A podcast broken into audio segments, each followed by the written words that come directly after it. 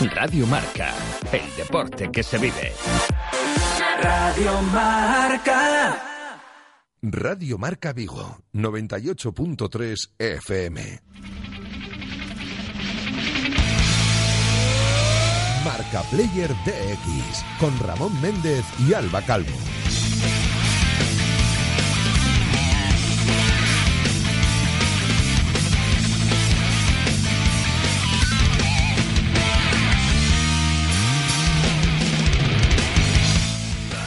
Muy buenas tardes, ya tocaba volver por aquí después de una temporada de fútbol que nos ha tenido lejos de las ondas, que de hecho que yo creo que José Ribeiro ya se había apropiado otra vez de mi silla, ya la recuperamos. Alba, muy buenas tardes. Hola, muy buenas tardes, ¿qué tal? Que ya parecía que no volvíamos, ¿eh? Así con la tontería, fuimos encadenando jornadas de Champions, jornada de Copa del Rey, pero aquí estamos. Y mientras tanto viciando para tener de qué hablar. Correcto. que de hecho, bueno, claro, después de tanto tiempo se nos han acumulado las noticias, los lanzamientos, va a haber que hacer un pequeño repaso de todo lo que nos hemos ido perdiendo, que incluso tenemos a Fernando Morillas enfadado porque nos hemos perdido todo el Mundial de League of Legends. Se le ha acumulado el trabajo. Se le ha acumulado el trabajo. Pues nada, empezamos que hay que aprovechar el tiempo. Venga. Radio Marca, el deporte que se vive. Radio Marca. ¿Te consideras un gamer y no conoces la fan play area del Centro Comercial Gran Vía de Vigo? Ven a descubrirla. Un punto gamer permanente y gratuito que de la mano de PlayStation será tu punto de encuentro preferido para demostrar que no tienes rival y conocer todas las novedades. Además, si te registras en hypestation.es podrás conseguir puntos que te harán ser el primero en probar los nuevos lanzamientos y participar en campeonatos con otros gamers de toda España. Fanplay Area del Centro Comercial Gran Vía de Vigo. Los viernes y domingos de 5 a 9 y los sábados de 12 a 2 y de 4 a 9. ¡Te esperamos! Radio Marca, el deporte que se vive. Radio Marca.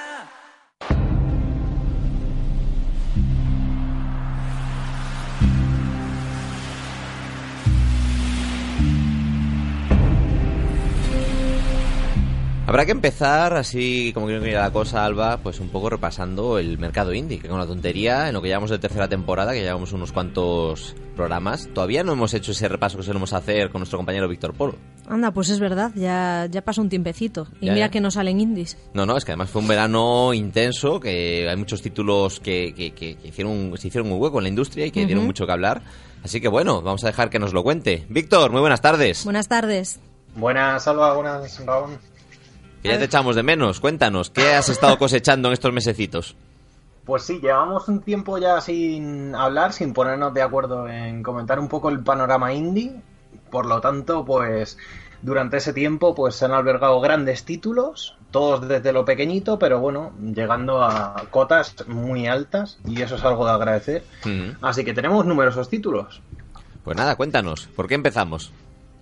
Pues vamos a empezar por una aventura corta en el tiempo, ah, en cuanto a horas, que es Donut County, nada más y nada menos que la obra de Ben Espósito, pero que hace las delicias de los amantes de los puzzles en un juego que es que trata sobre agujeros. Tienes una aplicación, eres además un mapache y bueno, pues vas haciendo un agujero que va aumentando en tamaño conforme va pues eh, adquiriendo más materia, por así decirlo, ¿vale? Atendiendo a humanos, Mm. em, animales, mm, superficies, edificios y bueno, es una aventura muy entretenida y muy divertida que No. tener en cuenta, ya te digo, para todos los amantes de los puzzles y los juegos así un poco dicharacheros, digámoslo así. Mm, ¿no? Y además con un toque surrealista que siempre viene bien. Te has ido perdiendo Hmm. las caras que, que iba poniendo Alba a medida que le escribías el juego. A ver, suena raro.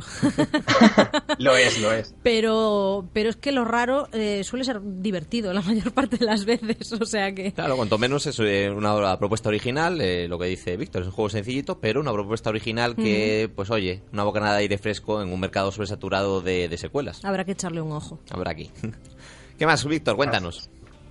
Pues eh, otro también, si bien ya hace tiempo que salió, pues fue nada más y nada menos que Vampire, de Don't Not, un estudio ya conocido por todos, yo creo, por obras como Remember Me y Life is Strange.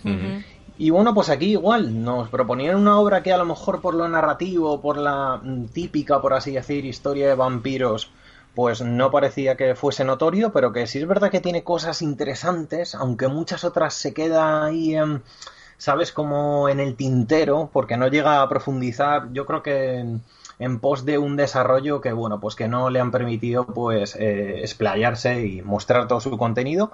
Pero bueno, tenemos un hack and slash con un mundo, por así decirlo, semiabierto, eh, interesante, con una estética victoriana que, bueno, que yo no dejaría pasar y, y que para todos aquellos amantes de, de lo vampiresco, digamos así, ahora que Halloween ya pasó, pues es una, es una obra a tener en cuenta. No, es una obra sobre todo a tener en cuenta aquellos que sean amantes de, de los juegos de Mundo de Tinieblas, de los juegos de rol tradicionales de lápiz y papel, porque es un, un título que además dio bastante que hablar porque le cayeron bastantes palos, Vale, pero... Eso iba a decir yo. Este no era el de la polémica. Sí, sí, o sea, le cayeron palos, pero luego la gente dijo, oye, pero es que la historia está muy bien, merece la pena jugarlo pese a todo. Y al final es un juego que parece que se quedó así en tierra de nadie por, por igual ese desequilibrio, lo que dice Víctor, igual le faltaba pulir un poco la jugabilidad, etcétera. Pero la historia, madre mía, qué historia. O sea, merece la pena a quien le guste una buena historia, a quien le gusten las historias de vampiros y sobre todo a quien haya jugado alguna vez a, a Vampiro, pues eh, es un título muy, muy recomendable. Yo todo lo que sea vampiro compro. O sea, Todo lo que tenga sangre y colmillos. Bueno, y además que comenta, comenta Andrés por el pinganillo, muy bien, muy bien puntualizado, que ahora va a salir en Switch, que además yo creo que Madre una mía. versión portátil de este juego puede ser muy interesante. ya la hemos liado. Sí, además todo lo que sea indies en versiones portátiles y demás es como que te dan más ganas, porque casi todos se enfocan más en jugabilidades eh, cortitas, si no es de Vampire, que no es así. Pero siempre la Switch propone ese concepto de decir, juega donde quieras y partidas amenas, largas, mm, yo que sé, cortas, lo que sea, pero siempre esa maniobrabilidad del juego indie pues vende muy bien en Switch. Mm, No, es lo que digo yo siempre. El tener una consola así portátil, que ahora es Switch, pero antes era Vita, eh, el poder dejar ahí el juego en, en stand-by y, y coger la consola y retomarlo al instante sin tener que cargar el juego, actualizaciones, etcétera, le da una vida, a- sobre todo a estos juegos de rol largos. En este caso, bueno, no es un juego de rol largo, pero es que es una cosa que siempre defiendo. A mí me encanta. Tengo cinco minutos, eh, aunque sea, te dedicas a farmear un rato unos cuantos enemigos. Y lo aprovechas. Sí, sí, sí. Es una, una gozada. Bueno, cuéntanos, Víctor, ¿qué más? Más cositas. Pues ahora tiramos por lo colorista en Wanderson, nada más y nada menos que una obra de Greg Lovano, que es un título que lleva mucho tiempo desarrollándose y demás, mucho tiempo en el punto de mira, digámoslo así, y es una aventura donde eres un trovador y como tal, pues eh, la jugabilidad eh, gira en torno a la comunicación en forma de música y de canto. Y pues eso es una especie de plataforma, digámoslo así, donde eh, te enfrentas a las numerosas situaciones o enemigos que hay cantando, eh, generando melodías y atrayendo a otro grupo de músicos que te acompañan en tu aventura. Con buen rollito. Madre mía, antes se emocionaba aquí Fernando Morillas a cantar, yo creo que el juego este viene muy, muy, muy al, al hilo de lo que tenemos aquí montado en el estudio hoy. No, pues oye, Sí. que, que estas propuestas musicales a mí me encantan, sobre todo porque, porque es eso, siempre se, es- es- todos los estudios comentan que precisamente la banda sonora es uno de los elementos clave de todas las producciones eh, audiovisuales, y más aún por encima las videolúdicas como el videojuego, y, y oye, ¿cómo saben explotar estos juegos que saben explotar bien la música y saben darle la vuelta de tuerca, como, como es este caso? Da gusto, porque es como que coges un elemento que suele ser acompañante y le das vida propia y lo conviertes en un elemento jugable para darle un, algo especial a, ese- a esa producción. Te ha quedado de clase, ¿eh? Me ha quedado de clase. bueno, y Bueno, Fernando pues, que nos pone la chuleta de otra vez el Loom. Es de ideas fijas. Fernando es de ideas fijas. Yo estaba pensando, por ejemplo, otro título también musical muy interesante, Metronomicon, que también es, es, eh, una propuesta así indie también interesante. Y no olvidemos también los Persona, los Persona Dancing All Night, que también son Pero esos una ya son de gozada. aporrear botones como si no hubiera un mañana. Sí, bueno, pero es coger una fórmula de rol, contarte una historia a la par que resuelves los enfrentamientos con, con baile. O sea, No, sí, sí, sí, a mí me los no, no, ¿qué te voy a contar a ti? Platino, chaval. bueno, eh, Víctor, cuéntanos, ¿qué más tienes? Pues ahora tiramos un poco por la nostalgia con The, Garden Betweens de The Voxel Again, em, que habla un poquito alrededor de, ya te digo, como esos momentos evocadores de la juventud y demás, sobre todo de la época de los 90, la Super Nintendo, eh, los VHS. Y demás, y te cuentan, pues es una obra meramente narrativa, con pequeñas piezas, con unos decorados y una estética low poly eh, muy bonita, tonos pastel y, y, una historia que hay que vivir y que, bueno, pues a muchos de nosotros nos recordará a esa juventud, que esperemos que no sea perdida, pero que sí sea recordada. Es bonito, es bonito. A mí ese juego me, me, entró por el ojo en su momento. Ay, madre mía, como se vino bajo Alba. Mientras estabas hablando, Víctor todo el rato, ah, este sí, este sí, juegazo, tal, no sé qué. Y ahora dice, no, es bonito, es bonito. Porque este lo, tengo, este lo tengo controlado. Y sí que es muy bonito, la estética es muy chula. No, no, es un juego muy bonito. Eh, de nuevo, lo que comentamos siempre, ¿no, Víctor? Que los indies como que aprovechan o o la carencia de recursos a veces como que les obliga a buscar unas formas innovadoras de, que el juego te entre de otra manera y madre mía las delicias y las virguerías eh, audiovisuales que nos dejan a veces, como es este caso.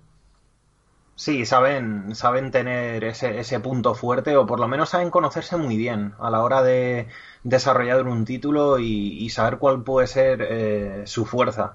Por lo tanto, pues nos pueden ofrecer a lo mejor en muchas ocasiones eh, obras que no son muy simétricas en, en, cuestión de si llevan la jugabilidad bien, la, eh, la, estética, la música, pero que casi siempre tienen un componente que está por encima de la media. Mm. Y eso es lo que de verdad los hacen atraentes. Mm. Además me recuerdas a otro título que también salió hace unos meses, que no sé si comentamos aquí, creo que no, eh, Last Day of June, que precisamente es un juego mm. también precioso, no artístico, que cuenta una historia de pérdida eh, sí. bastante bonita, bastante dura, pero presenta de una manera tan bonita que, no sé, es un poco como, como el inicio de App. A mí me recuerda un montón a, a esos 15 minutos de inicio de App y, y no sé, Hmm. es un título que también merece la pena jugar. También es cortito, pero el mensaje que te deja es, es importante.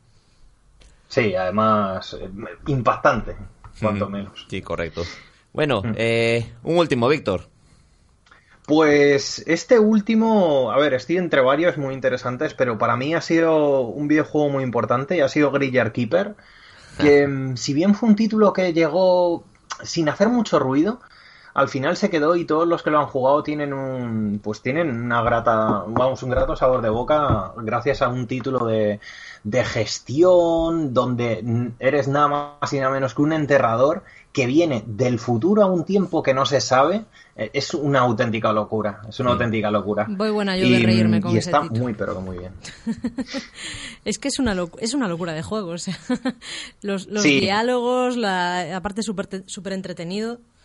No sé, a mí Mm. me gustó mucho, me, me Sí, no, divertí yo, mucho. yo recuerdo el, el día que, que, que- que empieza Alba a reírse por el, por el burro, el burro sindicalista que empieza allí. es que un burro sindicalista lo es todo.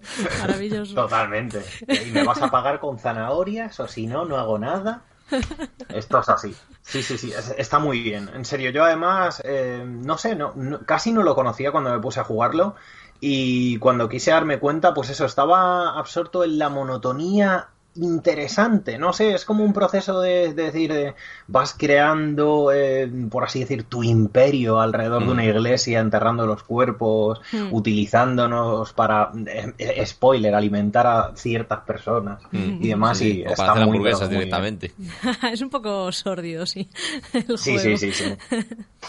No, y además es eh, este me gusta que lo saques porque además fue un indie que efectivamente dio mucho que hablar, sobre todo porque consiguió el mérito de estar entre los tres juegos más vendidos de Steam durante dos tres semanas, que se verdad. dice se dice pronto, eh, mirando mirando a la cara a lanzamientos potentes, eh, a, la- a juegos con muchísimo más presupuesto y, y logró hacerse un hueco y lo que dices tú, en plan, luego ves eh, igual los análisis de Steam y parece como que hay eh, un poco de todo, gente que le, le encanta, gente que no le gustó demasiado, pero la cuestión es que ha vendido muy bien. ¿Quién les iba a decir que la clave estaba en la gestión de cementerios? No, es que Sí, realmente cogieron sí. lo que es la fórmula Stardew Valley y le dieron un toque macabro que funciona de maravilla. Sí, Exacto. Yo creo que el punto fuerte que tiene es saber diferenciarse, porque cuando veías el juego, eh, lo primero que se te venía a la cabeza era Stardew Valley, y era en plan de decir, necesito eh, otro Stardew Valley, siendo Stardew Valley eh, la obra que es, o sea, la obra magna que es, y, y una obra tan buena, dices, pero es que luego juegas a, a este Graveyard Keeper y te das cuenta de que es eh, sabe diferenciarse y sabe ser muy entretenido a la par que divertido, no sé, tiene un poco de todo. Mm. Mm. No, es que además eh, los, los chicos, eh, Lazy VR, son eh, unos expertos en narrativa simpática que ya nos Mm. habían dejado eh, muy buen sabor de boca con su anterior juego, Punch Club. Sí, con Punch es Club. verdad, madre mía, estaba lleno de referencias a Rocky y cosas ochenteras.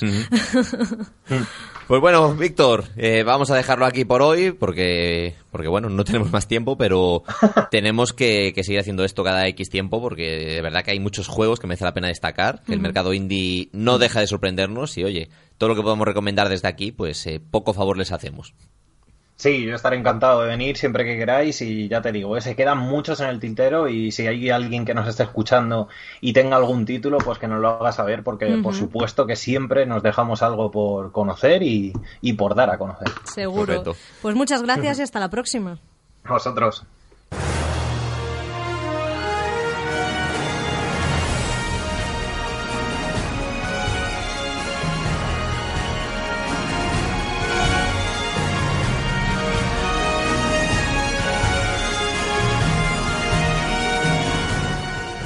Música de Soul Calibur 6, un juego que, bueno, ya a Alba no le entusiasma, que ahora tiene a 2B como luchadora. Tengo un oscuro pasado con este juego, ¿vale? Correcto. Pero bueno, Pero ese, sí, ese era el de móviles. Lo ¿vale? de 2B, Podemos me, volver. lo de 2B me, me cautivó bastante. Bueno, un juego que salió precisamente en estas, estas semanas que no hemos estado operativos, por así decirlo, y tenemos pendiente hablar, pero para mí es uno de los juegos que más horas le he metido en las últimas semanas. Doy fe. Y, y bueno, me, me encanta la banda sonora, pues eso la hemos puesto, básicamente.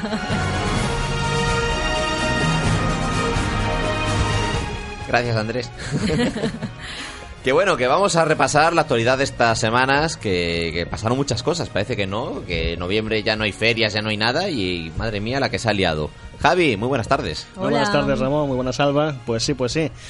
Eh, pues lo que decís, realmente sí, estas últimas semanas pues han salido pues así bombazos, como el Soul Calibur 6 que tú me mencionas, cierto juego de vaqueros que llevaba tiempo, mucho tiempo creando un hype absurdo, que no es otro que Red Dead Redemption 2 y que bueno, en vista a todos los análisis, comentarios, todo lo que ha ido surgiendo ya, pues tiene pinta de que va a ser uno de los GOTI por excelencia y muy merecido realmente. O sea, Bueno, yo, ahí yo, yo, yo soy de los que debaten si va a ser Goti por, de- por defecto o Goti por mérito propio. Sí, correcto, correcto, porque ha habido mucha polémica. Yo he visto la opinión bastante dividida con ese juego, ¿eh? O sea, por un lado, gente que, que bueno, que le encantan los spaghetti western y el rollo este, y entonces es como, vale, ya está, rollo fanboy total, no necesito más, era lo que esperaba.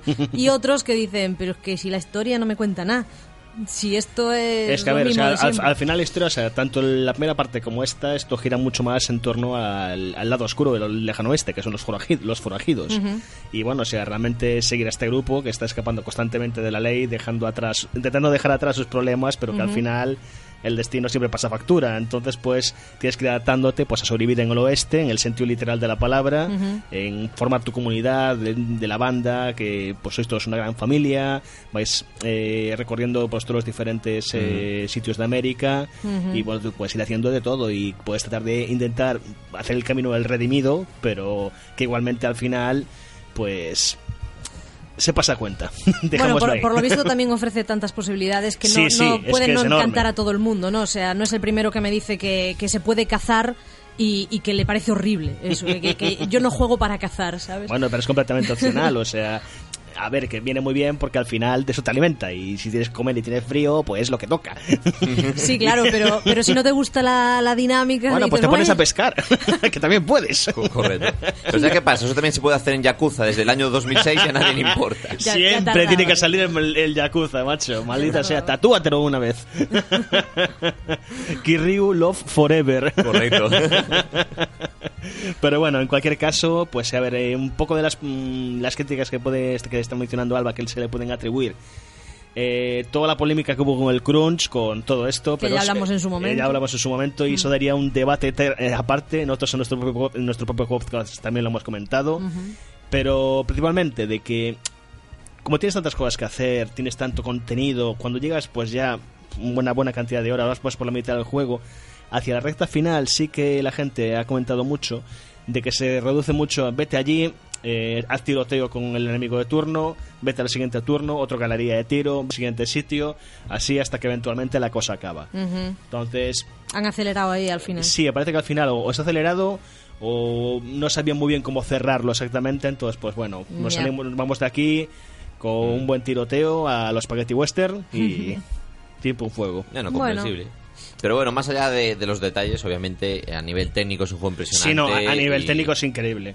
Y de hecho todo el mundo le dice que en la juega en la Xbox One X. One X, es que cuesta decirlo. a día de hoy me cuesta sí. decirlo todavía.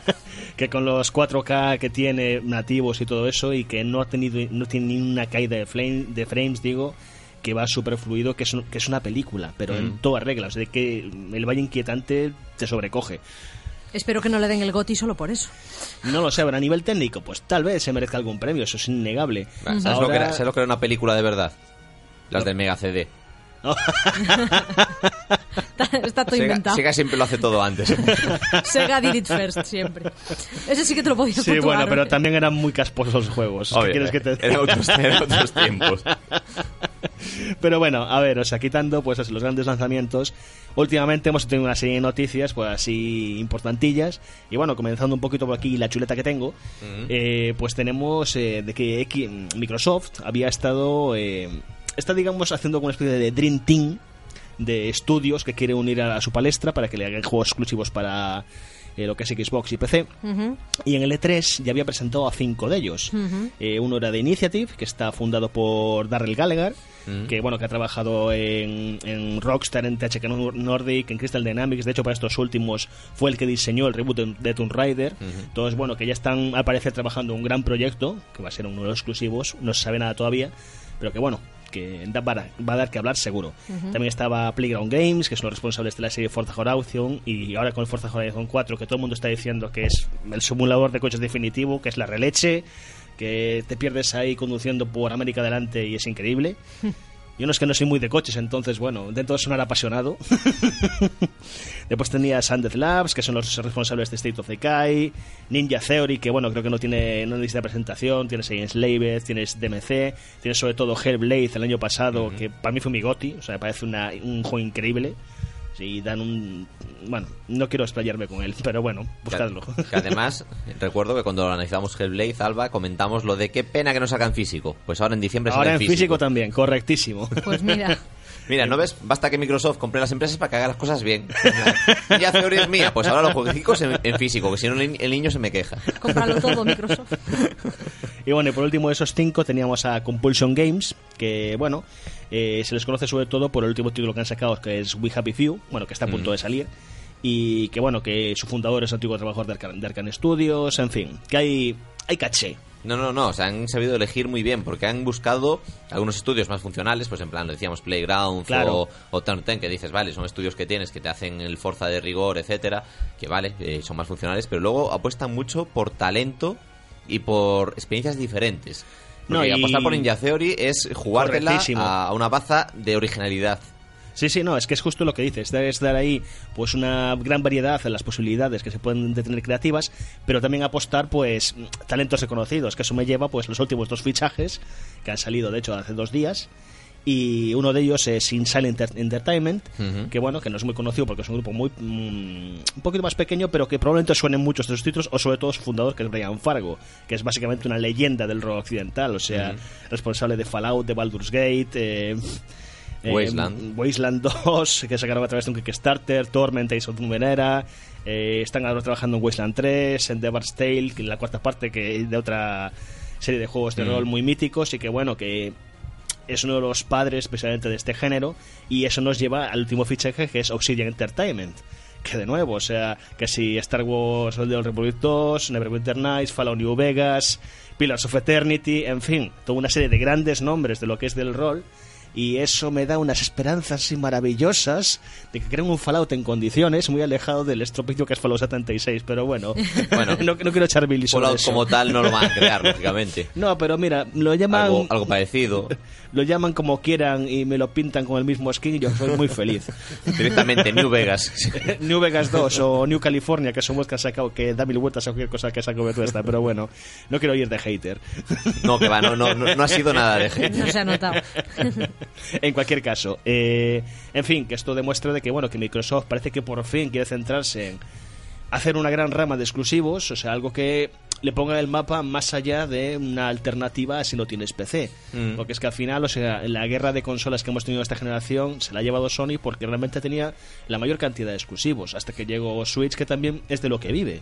Mm. Nintendo, o sea, siempre se ha metido a su nicho porque tiene unos exclusivos que solo hay en su consola. Sony ha seguido esa senda en esta, en, generalmente en el pasado, en esta generación sobre todo, y le ha ido muy bien en ese sentido. En cambio, Microsoft pues ha perdido muchísima gran base de jugadores porque no ha dado a sacar títulos de renombre más allá de cuatro Yo icónicos. creo que el problema, yo estoy pensando, el problema fue cuando todavía estaba Dogmatic y, Sí. y anunciaron esa Xbox tan rara de siempre conectada a internet, sin formato físico y tal. Yo creo que ahí fue donde perdieron al público. Es que, a ver, o sea, en esa Xbox quisieron montar no una consola, es una especie de centro de ocio. Y había habido una, precisamente una cita muy famosa de Don Mati que dijo, bueno, pero es que no tenéis juegos. Bueno, pero si, si quieres jugar ya tienes la 360. Y dices, Correcto. vamos a ver, me estás vendiendo una nueva consola. Dame juegos para esa nueva consola. No me digas, ahí tienes la antigua. Búscate la vida. Bueno, yo supongo que Microsoft también está, eh, habrá tomado buena nota de eso que acabas de decir y, y precisamente con la compra de todos estos estudios lo que querrá hacer es Sí, a ver, eh, todos eh, estos está, está claro que desde que le tomó las riendas Phil Spencer han tenido unos altos y bajos. Pero, Pero que... los altos y bajos, sobre todo, de, de precisamente Phil Spencer se encontró una movida Efectivamente. y, y tardó Y- y- su y- tiempo. Le ha costado en dos años cambiarlo. limpiar la, limpiar la mierda. Claro, ¿sí? pero en dos años, en dos años está haciendo que la próxima consola de Microsoft pinte muy bien. Sí, sí, la verdad es que sí, ¿eh? Tengo muy buenas esperanzas para la próxima que va a sacar Microsoft o que, bueno, que realmente esta One X con la potencia que tiene aún puede aguantar bastante y sobre todo con el tema de la retrocompatibilidad. No, y sobre todo, bueno, que es lo eso- mejor de todo. Sí, Pero claro, es lo que decía lo que decía Phil Spencer, eh, que a partir de ahora su idea es que sea ecosistema Xbox, que los juegos tengan distintas configuraciones, en plan ultra, media, baja, que de tal modo que la nueva consola te ofrecerá el juego en ultra, Xbox One X te lo ofrecerá en media, igual eh, Xbox One normal te lo ofrece en baja, pero sin limitar al usuario, en plan yo te ofrezco distintos niveles de consola y tú eliges el que prefieras y disfrutas de los juegos. correcto.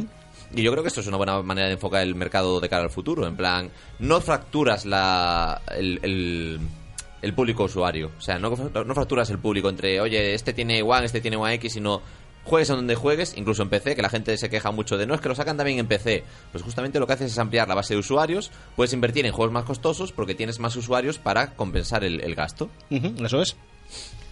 Y bueno, eh, ya pasando un poquito página, eh, vamos un poquito al siguiente tema, porque si no se nos echa el tiempo encima. Y bueno, tenemos que otro gran nombre de esta industria, pues parece que también quiere pasar página en su vida. Y que no es otro que Hajime Tabata, que es Mm. uno de los titanes de Square Enix, y que fue el hombre responsable de que hacer de Final Fantasy XV una realidad. O sea, él, cuando después de que 10 años de Tetsuya Nomura estuviera que no sacaba para adelante Final Fantasy XIII Versus, eh, asignaron a Tabata el proyecto y en dos años nos sacó un Final Fantasy XV muy potente y que a pesar de que ha tenido pues algunos detractores, yo pienso que es un gran juego y que ha estado ahí y que bueno, de lo largo de estos últimos dos años pues ha recibido más DLCs, más contenidos. Sí, pero ahí entra la polémica de que esos. DLCs deberían ser parte del juego ya. Correcto, y yo pienso que a lo mejor es un poquito de culpa de por qué Hajime Tamata ha decidido dimitir de Square Enix. Mm, Igual se cansó de la política que se estaba siguiendo. Tal vez, o sea, al fin y al cabo, a ver, esto también en- ha habido muchos creadores en los últimos años de grandes nombres japoneses. Tenemos a Sakaguchi, tenemos a Mm. Keiji Inafune, Koji Garashi, Hideo Kojima. De que al final han tenido problemas con los, con los jefazos de la compañía, porque a lo mejor ellos quieren crear otras cosas, están cansados de hacer secuelas una y otra vez. O que a lo mejor tienen esta gran idea, este gran proyecto y no les dan recursos para hacerlo. No, o también puede ser el, el- el dilema de por qué la, la industria japonesa parecía muerta hace Sí, cinco correcto, años. es que el, es- el- el no entendimiento del mercado actual. Correcto, o sea, y trata de buscar, pues, no sé, salirte por la tangente, innovar o hacer algo más original, pero claro, si tú a tu creador no le das libertad, al final queda eso. Pues entonces, pues bueno, sea como fuere, pues Hajime Tabata pues presentaba una carta básicamente pública en la que anunciaba que, bueno, de que agradece muchísimo el apoyo de los fans, eh, muchísimas gracias de todo corazón, eh, pero que dejaba lo que es el estudio eh, Luminous Productions, eh, eh, su posición en Square Enix, y que bueno, que decía que prefería hacerlo ahora, de que estaba en un muy buen momento, ¿sabes? No dejarlo en plan lo mítico, cuando antes has tenido un batacazo para que se malinterprete, Sí. pues mira, irse por la puerta grande, y de que bueno, que tiene intención de formar su propio estudio y hacer sus propios juegos. Yo no digo nada, pero si Sony fichó a Hideo Kojima, igual Microsoft debería, porque todos los estudios Microsoft que hemos comentado son occidentales, igual Correcto. uno oriental con Tabata al frente. Yo, yo te digo, si Microsoft es lista, pilla Tabata por banda y dice, mira, recursos ilimitados y haznos la, el JRPG más loco que se te ocurra Y Bueno, madre mía, Recursos ilimitados tampoco. es lo que le dijo Sony a, a Kojima. Y mira las locuras que está haciendo con Death Stranding. Por eso mismo, igual hay que, hay que limitar un poco. Sí, pero bueno, sea, es, la, es la típica locura que se sale muy bien. Es juego de la década, sale Mm. muy mal, pues bueno, Sony se lo puede permitir. Microsoft yo creo que también. Hombre, Sony, mira, ya solo por el marketing que les en el juego, porque todo el Efectivamente. mundo habla de Play 4 a raíz de Death Stranding. No, pues- y, y toda la cantidad de actores y gente famosa que está metida ahí en, Hmm. en el ajo. Y, Es verdad. y, joder, Mm. quieras que no. Pero bueno, eh, a- lo de Tabata también tuvo otra. La polémica que sacó de esto es que había cuatro DLCs más anunciados para Final Fantasy XV, que eran cuatro episodios más dedicados a los personajes, que eran Ardyn, que eran Aranea, Luna Freya y Noctis. Y de estos cuatro DLCs solo va a ser el primero. Los otros tres se han cancelado. Pues justamente el de una Luna Freya, que sería el más interesante. Pues nada, dicen que si Tabata no está al frente, caput. Y nada, ahí quedó. Entonces, al- el de Ardyn va a salir porque ya está anunciado, ya hay tráiler, ya hay todo, debe estar terminado, solo faltará pulirlo un poquito. Pero el resto nada, que era en el olvido y se irán a trabajar al siguiente juego. Pues nada, una pena. Eh, Andrés, sé que defendiste Final 15 hasta todo lo posible y más. Te vas a quedar a medias. bueno, esto, eh, claro, nos reímos, pero porque no estáis viendo las caras de Andrés Y gestos. y gestos. Pero son Pues gestos, nada. gestos de cariño. Pues nada, eh, con ganas de ver qué hace Tabata, con ganas de ver cómo enfoca Square su Final 16 sin, sin los pesos pesados, porque ya solo queda Nomura por ahí. Correcto. Y Nomura está muy ocupado con Kingdom Hearts, así que a saber qué pasa. Sí, pero Pues ya, salen, ya salen déjamelo dos ahí. meses, ya salen dos meses. Déjamelo ahí, dice madre mía. Déjamelo ahí que está bien. Javi, hasta la próxima. Venga, hasta, Hasta luego. luego. Radio Marca, el deporte que se vive. Radio Marca. Bienvenidos al Rincón del Retraso, donde cada semana tacho un nombre de mi larga lista de juegos pendientes, porque para variar, lo nuevo puede esperar. Secuelas son el pan nuestro de cada día. A día de hoy parece que si no haces un videojuego que pueda convertirse en franquicia de la que ordeñar secuelas no estás haciendo bien tu trabajo, pero si la fórmula inicial es buena, no veo por qué no repetirla y ya de paso darle una vuelta de tuerca extra a algo que funciona. Sin embargo, todos sabemos que no siempre es así, y en algunos casos excepcionales vemos como en determinados aspectos entregas anteriores pueden superar a las más recientes. Hoy hablamos de Far Cry 2. Desarrollado por Ubisoft Montreal y publicado por Ubisoft en 2008 para PlayStation 3, Xbox 360 y PC. Far Cry 2 es la continuación espiritual del Far Cry original, y digo espiritual porque en el fondo lo que traslada del original es la sensación de estar en un vasto terreno en el que te puedes mover libremente, y donde la práctica mayoría de seres humanos a tu alrededor están armados hasta los dientes y no necesitan una excusa para dispararte. Pero lo que yo creía que era uno de los temas principales, los mutantes que daban sentido a la isla en el original, desaparecieron en esta y por extensión en el resto de secuelas que le siguieron. Far Cry 2 nos traslada a un país ficticio del África Central, pero que se basa de una forma muy directa en la guerra civil de Sierra Leona a principios de los 90. Aquí, el conflicto entre dos facciones rivales, el UFLL y la APR, ha provocado un éxodo masivo de la población no combatiente, y los que quedan son mercenarios, a menudo extranjeros, que luchan y mueren por diamantes. En este entorno tan amable, nos metemos en la piel de uno de los nueve personajes de dudosa reputación que se encuentran en el país y al que se le encarga el asesinato de El Chacal, un contrabandista que ha armado ambos bandos del conflicto. A su llegada al país, nuestro personaje descubre que no se encuentra bien, y poco después el chacal aparece en escena para informarle de que acaba de contraer malaria y avisarle de que respecto al tema de darle pasaporte se puede ir olvidando. Horas más tarde, nuestro protagonista, febril y debilitado, se despierta con una explosión y se encuentra en medio de un tiroteo donde será abatido o caerá fuera de combate producto de la enfermedad. Despertamos en una barraca donde un lugarteniente de una de las dos facciones viene a decirnos que hemos matado a alguno de sus hombres en el tiroteo, por lo que desde ese momento somos su perra. A partir de aquí nos encarrilamos en una dinámica muy clara. Un individuo nos da un encargo, que suele consistir en matar a otro individuo, destruir algo o robar algún objeto. Todo ello a cambio de preciados diamantes en bruto, que son la moneda de cambio en esta tierra en guerra. Con estos diamantes podremos comprar armas y mejoras que nos ayudarán en los frecuentes tiroteos en los que nos veremos involucrados. ¿He dicho frecuentes? A lo largo y ancho del mapa del juego hay un considerable número de puestos de guardia que abrirán fuego contra ti, sin importar de qué bando sean y que respawnean poco después de haberlos limpiado. Sumado a esto tenemos patrullas en automóvil, por norma general un jeep con una metralleta montada, que recorren los caminos buscando gresca y que aparecerán para darte problemas cuando menos te lo esperes. Si todo eso parecía poco, las armas que usaremos tienen fecha de caducidad y empezarán a encasquillarse en los momentos más inoportunos, con lo que gastarse esos diamantes es totalmente necesario. Afortunadamente no estaremos solos en este mar de violencia. Recordáis que elegimos un personaje entre un elenco de 9 al inicio del juego, ¿verdad? El resto de los personajes serán posibles colegas que podremos convencer para que nos echen una mano. Y creedme cuando digo que quien tiene un amigo tiene un tesoro. De primeras estos nos dan la opción de tomar un camino alternativo para las misiones que nos encargan, lo que hacen que sean más largas a cambio de un poco de variedad y un enfrentamiento final más accesible. Por otra parte, si la cosa se pone realmente fea y nos han hecho morder el polvo, vendrán en nuestra ayuda, nos levantarán del suelo y nos pondrán a cubierto, e irán pegando tiros a los malos mientras nosotros nos curamos las heridas con un buen chute de morfina. En resumidas cuentas, el juego se reduce básicamente a eso, y es divertido durante las primeras horas de juego, pero poco después nos damos cuenta de que nos hemos metido en...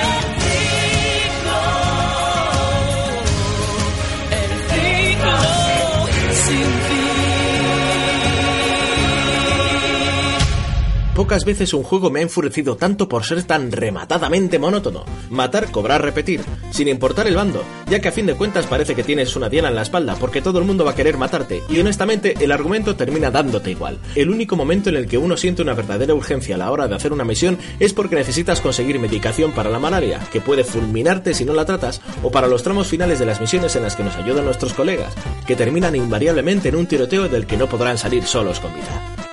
Por su parte, el apartado sonoro está francamente bien. La música transmite perfectamente la sensación de estar en un lugar hostil y desolado, y las voces están en castellano, lo que siempre es algo positivo.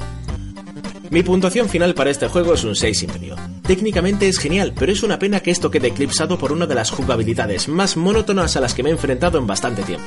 Honestamente me he llegado a aburrir con él y me he forzado a terminarlo por pura cabezotonería. Si lo creéis, como siempre, los precios varían según el punto de venta, pero las copias para consola en general no deberían superar los 20 euros, y la versión con el DLC incluido está en Steam al precio nada desdeñable de 10 euros. Y sin más me vuelvo a mi desván, porque todavía tengo que elegir el siguiente juego que tengo que terminar.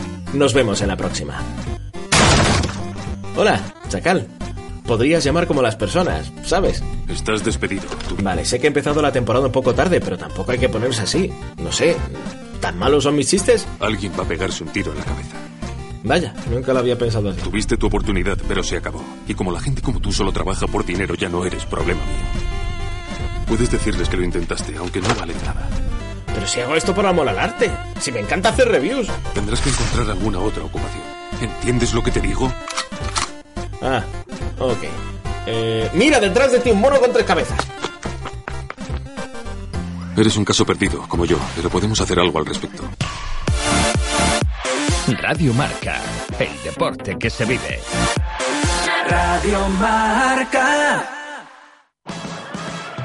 ¿Te consideras un gamer y no conoces la fan play area del centro comercial Gran Vía de Vigo? Ven a descubrirla. Un punto gamer permanente y gratuito que de la mano de PlayStation será tu punto de encuentro preferido para demostrar que no tienes rival y conocer todas las novedades. Además, si te registras en hyperstation.es podrás conseguir puntos que te harán ser el primero en probar los nuevos lanzamientos y participar en campeonatos con otros gamers de toda España. Fanplay Area del Centro Comercial Gran Vía de Vigo. Los viernes y domingos de 5 a 9 y los sábados de 12 a 2 y de 4 a 9. ¡Te esperamos! Radio Marca, el deporte que se vive. Radio Marca.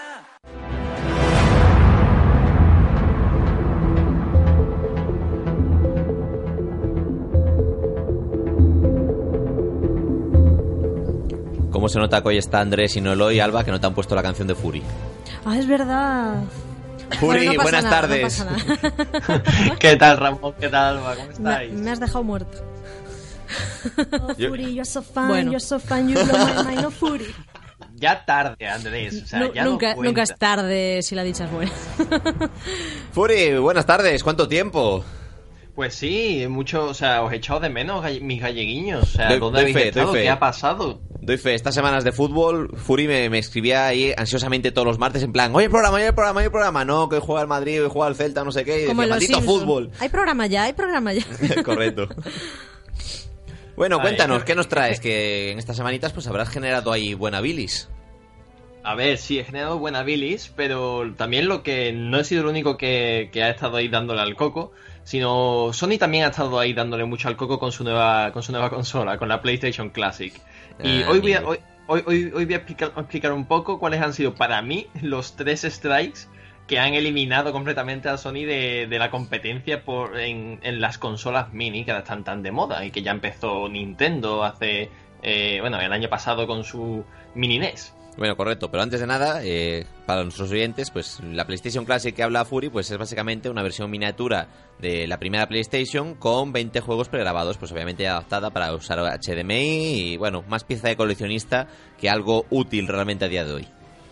Claro, es una cosita más de, mira, la vas a tener, es totalmente funcional, tiene su, su lista de 20 juegos, eh, pero realmente es algo que incluso vas a tener más tiempo en la estantería de tu casa que, que, que conectada a la, a, a la, tele jugando. Además es lo que comenta mucha gente que, que, leí por ahí, que obviamente pues una Super Nintendo, incluso una NES Classic, pues funciona porque los juegos de 16 bits y los juegos así más básicos aguantan mejor el tipo que esos primeros juegos poligonales de PlayStation que duelen un poco a la vista. Sí, además no, no es solamente eso, o sea, Estamos hablando de que Nintendo, las dos consolas mini que ha sacado, recordemos que ha sacado la NES Mini y la Super NES Mini, eh, la sacó a precio de 60 y 80 euros. Uh -huh. eh, Sony ha dado un pasito más adelante y va a sacar la PlayStation Classic a un precio de, no, de 99 euros. Vamos, 100 euros, 100 dólares, eh, prácticamente eh, el mismo precio en, en todo el mundo. Como bien has dicho, trae 20 juegos incluidos. Y yo creo que ahí está el primer strike. El primer strike es una lista que para mí eh, y para muchos usuarios es bastante mediocre. O sea, se deja uh -huh. fuera juegos muy, muy icónicos. De hecho, dan por hecho que, el, que no van a meter nada de Resident Evil, o sea, no van a meter Resident Evil 2 porque viene el remake. Correcto. No han metido nada de Crash Bandicoot porque hace poco sacaron la, la, la Insane Trilogy. Correcto. Pero, y bueno, y tampoco van a sacar nada de, nada de Spiro. Porque, claro, eh, van a sacar la Reignite, la Reignite Trilogy de, dentro de poco.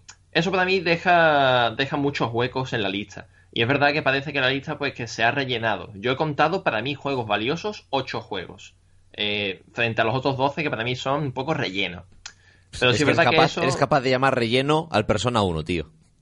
No, no, a ver, no estoy hablando de Persona 1, Persona 1 está dentro, pero digamos vale. que para mí hay como un 50-50. Hay un 50% de juegos muy populares eh, y muy buenos y otro 50% que son un poco de, de, relleno. Yo hubiese quitado muchos de esos juegos de relleno y, por ejemplo, se han dejado fuera Crash Team Racing, mm. eh, que es un juego que no ha salido en la, en la Insane Trilogy, pero que estaría muy bien tenerlo. Pues sí.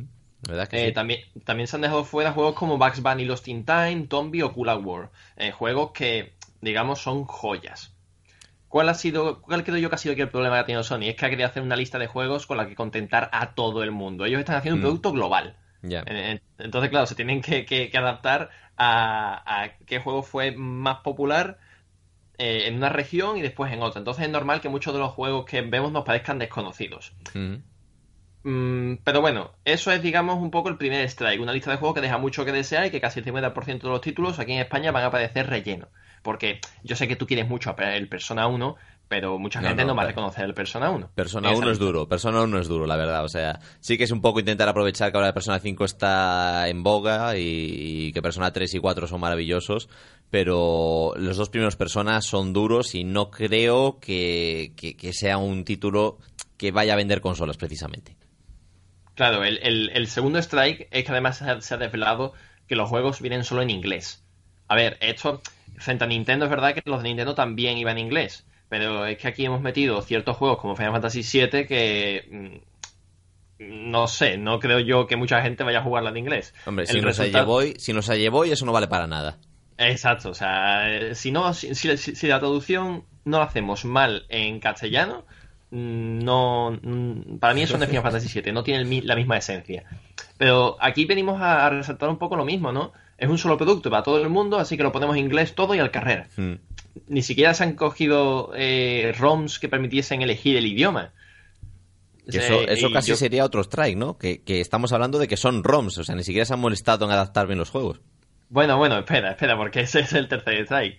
Digamos que, eh, o sea, si Sony quiere vender este producto, a cualquier usuario, o sea, tiene que tener en cuenta que el usuario que va a comprar este producto puede emular en su móvil los juegos de PlayStation mm. 1 en español. Tiene que, hay que currárselo un poquito más, Sony. ¿eh? No hay que. O sea, eh, cuando estamos hablando de NES Mini, Estamos hablando, bueno, de NES o de Super NES Mini, estamos hablando de que con la Super Nintendo Mini, eh, Nintendo ha hecho un muy buen trabajo de, de localizar o, un producto, porque aquí ha llegado la versión que llegó a España, eh, en Japón tiene la Super Famicom con cinco juegos exclusivos solamente para ellos, y en América hay otra versión diferente de la Super Nintendo. Han jugado un poco con cada región. Sony no, Sony está planteándose sacar un, un producto a nivel global, a un precio superior y sin importarle hacia qué, hacia qué región va, va dirigida. Y el tercer strike llega esta, esta semana pasada, cuando varias comunidades de usuarios han investigado y averiguado que lo que lleva la PlayStation Classic en su interior, para empezar, es una Raspberry genérica. ¿Vale? De- después, donde corren los juegos, es un emulador de código abierto que se llama PCSX Rearm. Eh, básicamente aquí lo, lo que Sony ha hecho ha sido, eh, ¿para qué me voy a esforzar en hacer yo un, un emulador propio eh, currado cuando tengo ahí una comunidad de gente haciendo un código abierto para que yo lo pueda usar posteriormente? Así que no, no, no lleva un, un Hombre, es un, buen, si quieres. es un buen reconocimiento al trabajo de la comunidad. En plan, oye, es tan bueno tu trabajo que ya lo utilizo, ni me mato, ni me mato. Ya directamente ya lo has hecho tú, para adelante. Sí, pero, el que Sí, cobra claro. es Sony, no la comunidad.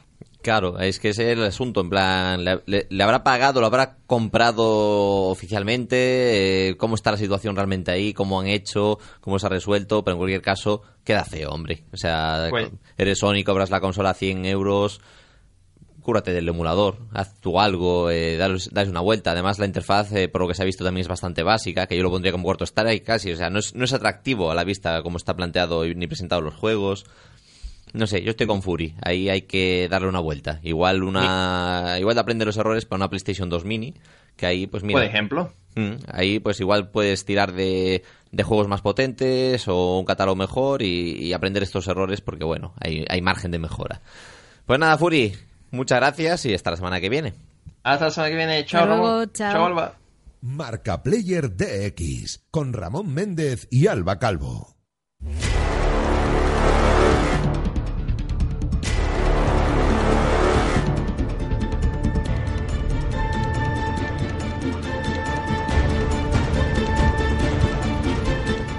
Bueno, y habrá que ver qué nos cuenta Fernando Alba. Que seguro que es mucho. Seguro que es mucho. Este también se estaba quejando del fútbol porque, por lo visto, nos hemos perdido el mejor mundial de League of Legends de la historia. Fernando. Eh, aún, aún diría más, nos hemos perdido unas semanas históricas en el mundo de los eSports. Mm. Y voy a empezar por otro juego que no es el League of Legends, precisamente. Porque estas semanas se ha jugado el Mundial de StarCraft 2. Y por primera vez Ajá. en 20 años, en 20 añazos del señor, ha ganado un europeo el Mundial de StarCraft 2, el juego de los coreanos por excelencia. Vamos, eh, está, eh, estamos los fans que, que- que vivimos sin vivir en nosotros, vamos. eh, eh, el finlandés Serral se ha impuesto 4-2 al coreano Stats, eh, dándoles un mazazo terrible a Corea. En, en- en el StarCraft, que es su juego, es el único Mm. en el que consiguieron llevarse una medalla de oro en los Juegos Asiáticos. Y, y vamos, eh, le- o sea, esto, esto es algo que, que hace temblar los cimientos del mundo de, de los eSports. Sí, sí, pues tú espérate porque esto es lo de siempre.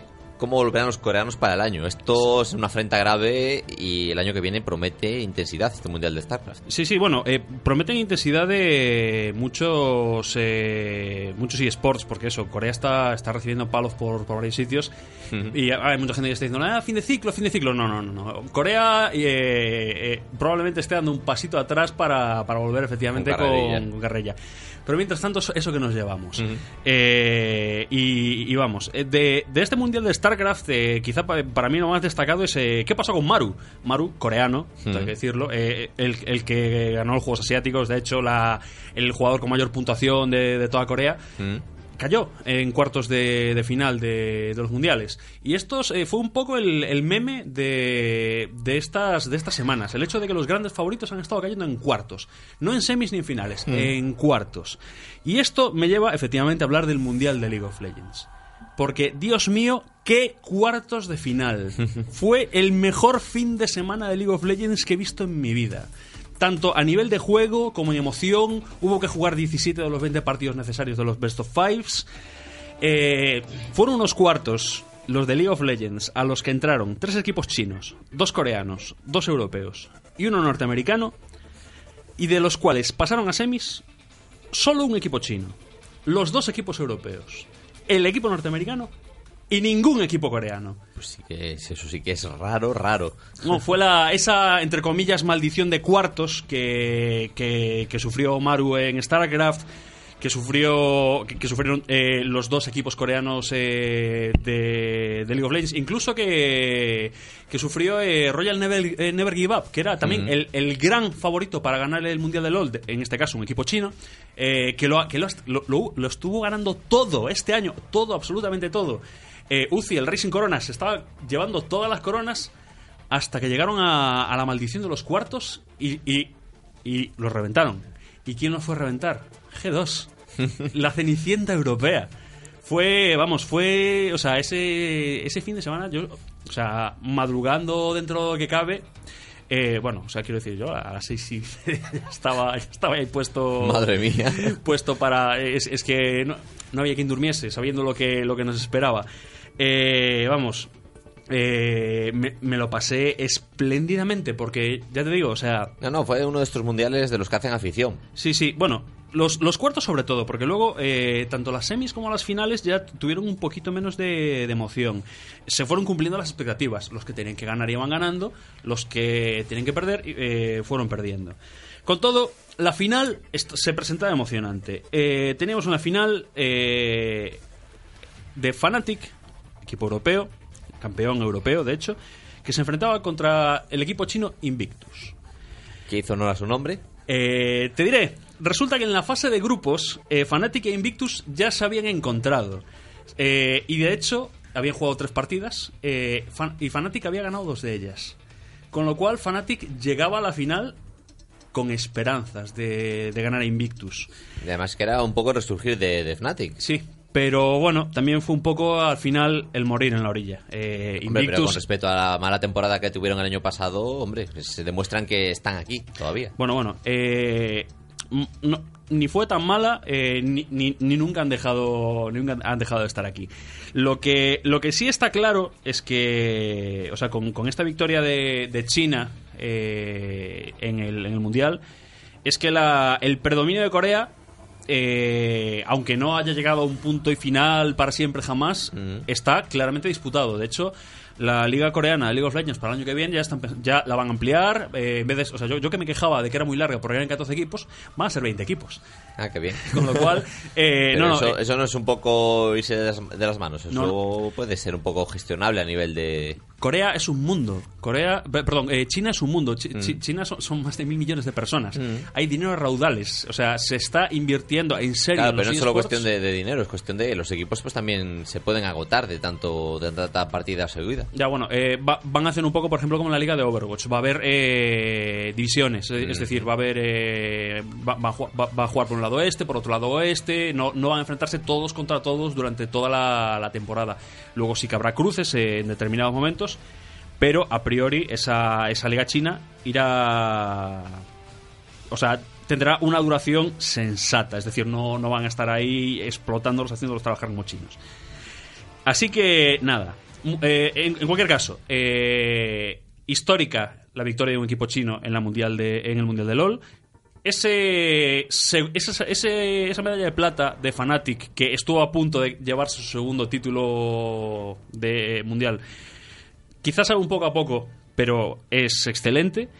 Y, y nada, nos deja, nos deja con muchísimo hype para, para el año que viene. Y por cierto, que hablando de hype, eh, ya se han anunciado para las franquicias de la LCS europea eh, cuatro candidaturas que están aprobadas pero no confirmadas. Eso te iba a decir, que parecía que sí, que no, que sí, que no. Al final vamos a tener franquicias. No, no, que la que tenemos franquicias, eso sí se sabía. De hecho, eh, y ya comentamos hace, bueno, ya el mes pasado, eh, que seis equipos, eh, cinco eh, de los clásicos más Astralis, eh, ya están confirmados. Mm. Las otras cuatro plazas son las que todavía están en duda. Solo que eso, hay cuatro, esas cuatro plazas ya tienen cuatro equipos más bien aprobados, que son los estadounidenses Rogue, los alemanes Sky Gaming, los daneses North y los españoles Riders. Con lo cual, eh, puede que, que- lleguemos a tener eh, otra vez, después de, de, de este impasse, ese pique europeo eh, entre dos equipos españoles en la, en la LCS. Mm, bueno, pues interesante, que, que España tenga ahí su presencia y, y bueno, estamos ahí peleando. Parece que no, no, vamos haciendo un poco ruido, pero nos dejamos No, ver. Vamos teniendo bastante ruido. De hecho, eh, en- en- entre los comentaristas europeos suele decirse que la, la Superliga española es probablemente la mejor de las ligas regionales. Así que ahí estamos. Bueno, pues nada, a ver cómo evoluciona esto, Fernando, y bueno, la semana que viene que volvemos a tener programa, a ver si, si nos ponemos al día. Venga, va. Hasta luego.